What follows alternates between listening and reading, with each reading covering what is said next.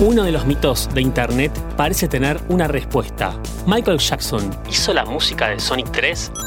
Nueva Data relaciona al músico con la saga de juegos de la mascota de Sega y en 5 minutos analizamos el tema. Login.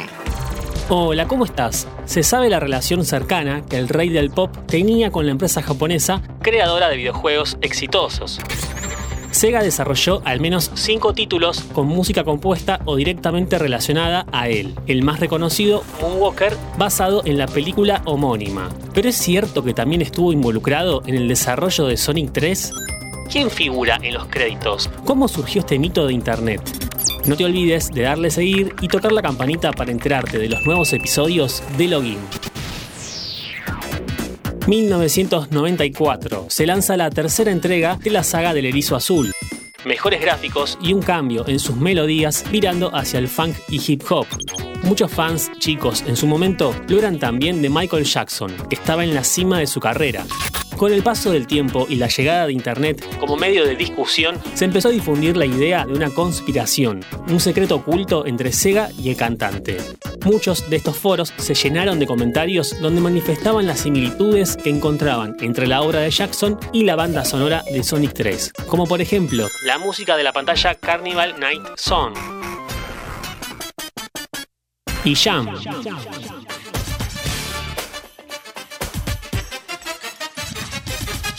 o si escuchamos el tema de Knuckles, podemos encontrar similitudes con Ghost. Si los mezclamos, combinan muy bien.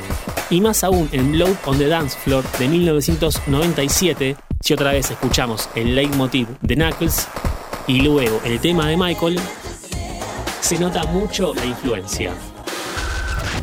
Según una crónica publicada en el diario online Huffington Post con los testimonios de fans del juego, la gente estoqueaba a las personas que trabajaron en Sonic y los bombardeaban con mails pidiendo respuestas hasta tal punto que dejaron de contestar. Recién en 2005, hartos de la insistencia, se tocó el tema durante una entrevista a Roger Hector, el ex director de Sega Technical Institute, que participó en la creación de este título. Hector comentó que era cierto que Michael había creado algunas canciones para el videojuego, pero que al final ninguna de ellas había sido utilizada. Años más tarde, en una entrevista, el director musical del Rey del Pop, Brad Baxter, admitió que él y demás colaboradores que trabajaban junto a Michael formaron parte de la creación de esa banda sonora. De hecho, en los créditos finales del juego figuran Baxter y cinco músicos más que solían trabajar con el astro. Además, con respecto a esta secuencia de créditos final, mucho se especuló con el parecido de su música y el tema Strangers in Moscow del disco History. Brad Baxter resolvió el misterio y reveló que una mañana le hizo escuchar a Jackson ese cue del juego y en un par de horas lo usaron de base para componer este nuevo single. La llegada del astro a Sega se dio en principio porque él era fan de los videojuegos, especialmente de la mascota de la compañía. Circulan en la web imágenes de Jackson en las oficinas de Sega en Palo Alto, donde se desarrollaba el proyecto en secreto.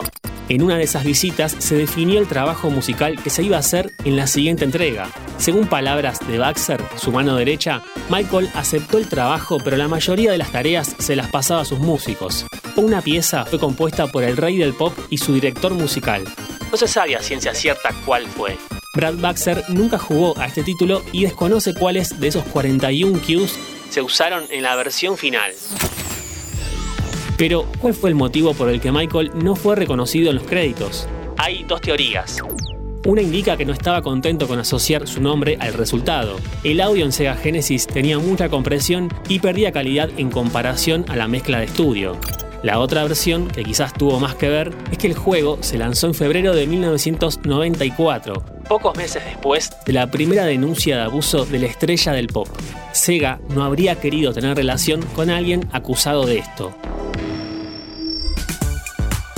Como siempre, te invito a que nos sigas en Spotify para más noticias e historias de tecnología y videojuegos. Esto es Login. Mi nombre es Lean Jiménez y nos vemos en la próxima partida. Mantenete informado siguiendo nuestras redes sociales. Interés General Podcast en Instagram, Spotify, Twitter y YouTube.